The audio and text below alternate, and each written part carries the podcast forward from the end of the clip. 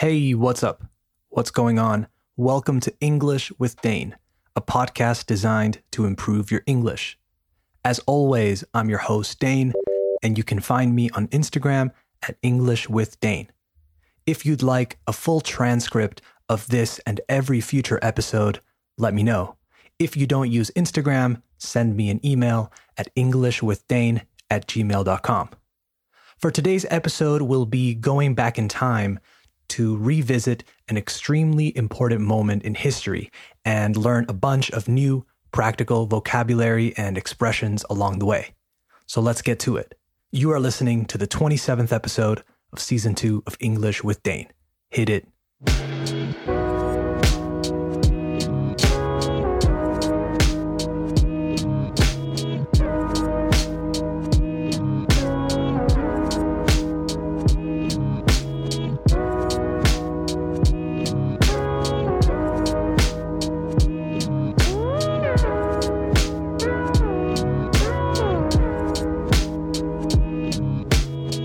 Have officially started the show, so let's get into our Today in History segment. The headline reads VE Day is celebrated in America and Britain. On May 8, 1945, both Great Britain and the United States celebrate Victory in Europe Day. Cities in both nations, as well as formerly occupied cities in Western Europe, put out flags and banners, banderas y pancartas, rejoicing in the defeat of the Nazi war machine during World War II. The 8th of May was the day when German troops throughout Europe finally surrendered. The main concern or worry of many German soldiers at this point was not to get captured by Soviet forces, to keep from being taken prisoner, right? About 1 million Germans attempted a mass exodus to the west when the fighting in Czechoslovakia ended but were stopped by the Russians and taken captive. The Russians took approximately 2 million prisoners in the period just before and after the German surrender. Meanwhile, more than 13,000 British prisoners of war were released and sent back to Great Britain.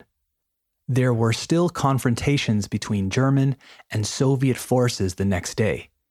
On May 9th, the Soviets would lose, perderían, 600 more soldiers in Silesia before the Germans finally surrendered. Consequently, VE Day, or Victory in Europe Day, was not celebrated until the 9th in Moscow, with a radio broadcast salute from Stalin himself. He said, The age long struggle of the Slav nations has ended in victory. Your courage has defeated the Nazis. The war is over. Upon the defeat of Germany, celebrations erupted throughout the Western world, especially in the UK and North America. More than 1 million people celebrated in the streets throughout the UK to mark the end of the European part of the war. In London, crowds massed in Trafalgar Square and up the mall to Buckingham Palace, where King George VI and Queen Elizabeth, accompanied by Prime Minister Winston Churchill, appeared on the balcony of the palace before the cheering crowds. Princess Elizabeth, the future Queen Elizabeth II, and her sister Princess Margaret were allowed to wander incognito among the crowds and take part in the celebrations. In the United States, great celebrations took place in many American cities, especially in New York's Times Square. Victory in Europe Day coincided with President Harry Truman's 61st birthday. He dedicated the victory to the memory of his predecessor, Franklin D. Roosevelt, who had died of a cerebral hemorrhage less than a month earlier.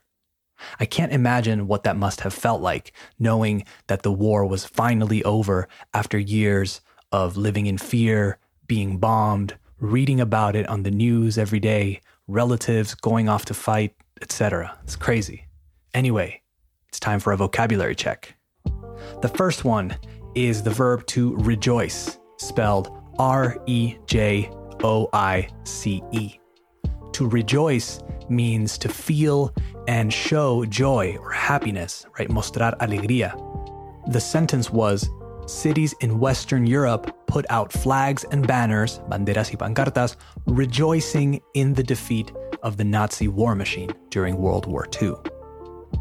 The next one is throughout, spelled T H R O U G H, through, and out, O U T, throughout, all together, todo junto. This means in every part of. The sentence was the 8th of May was the day when German troops throughout Europe finally surrendered. So, in toda Europa, throughout Europe. This next one is more of a pronunciation check. The word is courage, coraje. The sentence was, Your courage has defeated the Nazis. The war is over. It's spelled C O U R A G E, and the common mistake is saying courage instead of courage. You have to fight the temptation to close your mouth and pronounce the O and the U separately. We don't say courage, we say courage, courage. The J sound is also difficult for some Spanish speakers. It's the same sound you can find in the word project or January. A lot of my students say project and January, and they're not making that J sound, right? The J sound. They're not used to it. The sound we're looking for is the J sound, like when we say Girona, for example. Girona, project, courage. If you have a hard time making that sound, try using the CH sound, like in chair, okay? Courage. It's closer to the real sound. All right, next one. To wander, spelled W A N D E R. To wander means to walk around without a particular purpose, deambular, or vagar in Spanish. The sentence was Princess Elizabeth and her sister Margaret were allowed to wander incognito among the crowds to take part in the celebrations. So they were given permission to wander among the crowds, right? Among the people celebrating on the street. Be careful not to confuse this verb, to wander, with to wonder as in, I wonder where they are. Me pregunto dónde están. Two different verbs with very similar pronunciation wander and wonder. Wander and wonder. I know you're thinking there's barely a difference, they sound the same, etc., but I promise there's a difference. You just have to tune your ear and get used to the nuances, las sutilezas. Finally, I wanted to talk about a phrasal verb that I saw in the same sentence to take part in something. This means to participate. Again, the sentence was Princess Elizabeth and her sister Princess Margaret were allowed to wander incognito among the crowds and take part in the celebrations. Formar parte or participar. All right, that's the show for today. I hope you enjoyed it.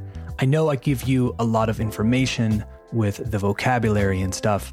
So if you want to remember it all or have it written down, tenerlo apuntado, write to me at English with Dane on Instagram or send me an email at englishwithdane at gmail.com and I'll send you the full transcript for this and all future episodes. I recommend it because it's a great learning tool. All right, that's it for me. Follow English with Dane on Spotify Apple Podcasts, or wherever you listen to the show, and leave a five star review. Support the show by sharing it with friends, family, or anyone who you think would enjoy it. All right, talk soon. Bye bye.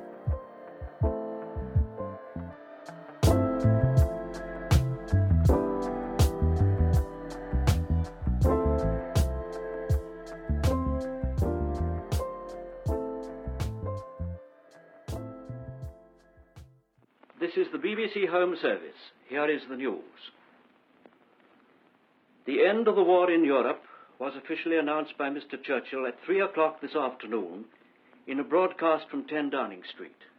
He said, Yesterday morning at 2.41 a.m. at General Eisenhower's headquarters, the representative of the German High Command and government signed the act of unconditional surrender of all German land, sea, and air forces in Europe to the Allied Expeditionary Force and to the Soviet High Command. Today, this agreement will be ratified and confirmed in Berlin, where Air Chief Marshal Tedder and General de de Tassigny will sign on behalf of General Eisenhower and Marshal